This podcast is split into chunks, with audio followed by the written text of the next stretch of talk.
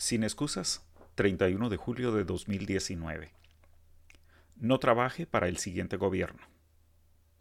La secuencia de hechos, cada uno peor que el anterior, exige pasar rápido al siguiente escándalo, o quizá ignorarlo en un esfuerzo cada vez menos exitoso por mantener la salud mental. La última ronda de trastadas de Morales aclaró el mensaje. Aquí no se vale tener esperanza. La Guatemala liberal será gobernada eternamente por mentirosos corruptos y además vendepatrias. Tendremos para siempre al cacif, pacato y cobarde, guardián de una economía para pocos. Sufriremos perpetuamente un ejército que jamás en memoria viva ha sabido combatir excepto a la ciudadanía. Aquí lo único que crecerá será el cementerio de la esperanza. El rastrero Degenhardt ha suscrito en la Casa Blanca un acuerdo que garantiza que Guatemala no solo matará la esperanza de sus ciudadanos, ahora también la de otra gente. Morales se ha comprometido a matar la esperanza de cualquiera que, desde el temor o la ilusión, persiga el sueño americano, ese sueño que cada vez más es pesadilla. Con ese arreglo solo prosperarán los contratistas del gobierno norteamericano dispuestos a montar centros de detención para migrantes. Imagínelo, empresas estadounidenses de manejo carcelario aliados con policía privada de corruptos retirados del ejército. Se van a llevar espléndidamente. Y una cosa es segura. Si se cotizaran en bolsa, hoy las acciones de hijo de puta irían para arriba. No en vano, desde el CACIF prefieren el acuerdo con Trump. Aún así, hay dos personas que se desvelan por ser el nuevo caporal de este yermo. Hay dos personas que los propios dueños de la finca ya autorizaron, que ante tanto desvarío no han condenado con firmeza, sino solo ofuscan, evaden y buscan votos y alianzas. Sandra Torres y Alejandro Yamatei están claros. Quieren heredar, más bien continuar, extender y mejorar este infierno.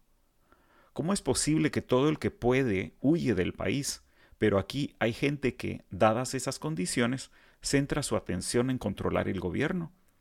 No me diga que es amor a la patria, que con los inocentes acabó Herodes, y estos dos hace tiempo que abandonaron los pañales.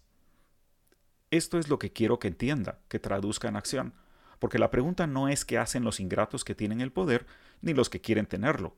La pregunta es qué haremos usted y yo. Por eso hoy apuesto que Plaza Pública alcanza a una proporción importante de personas que, como cada cuatro años, enfrentarán la oportunidad y el dilema de trabajar para un nuevo gobierno. Me refiero a usted, querida lectora, querido lector. Me explico. En este país sin servicio civil efectivo, la apuesta de los políticos es que siempre habrá una reserva de técnicos que les saque la tarea. Aún hoy, que nos gobierna un incompetente, hay expertos que hacen funcionar la máquina del Ejecutivo, mientras aquel y sus adláteres se ayuntan con Trump para entregar cualquier resto de dignidad. Buenos, malos o mediocres, igual siguen funcionando ministerios y cientos de unidades técnicas de la administración pública.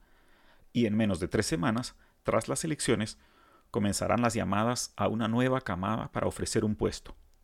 La patria te necesita, es tu oportunidad de hacer una diferencia, dirán. Es un canto de sirena recurrente desde los gobiernos militares, pasando por la vuelta a la democracia, el ascenso del neoliberalismo, el descenso a la corrupción, hasta llegar a la traición de Morales.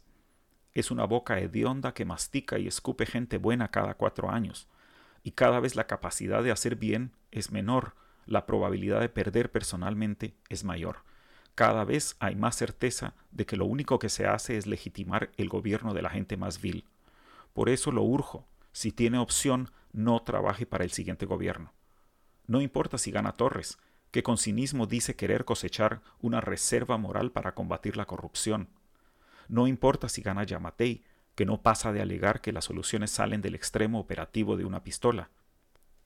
Resumo, insisto, si hace falta, trabaje con el siguiente gobierno.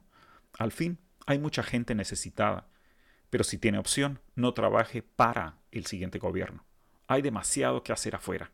Armar alianzas, protestar, denunciar, activar la política ciudadana.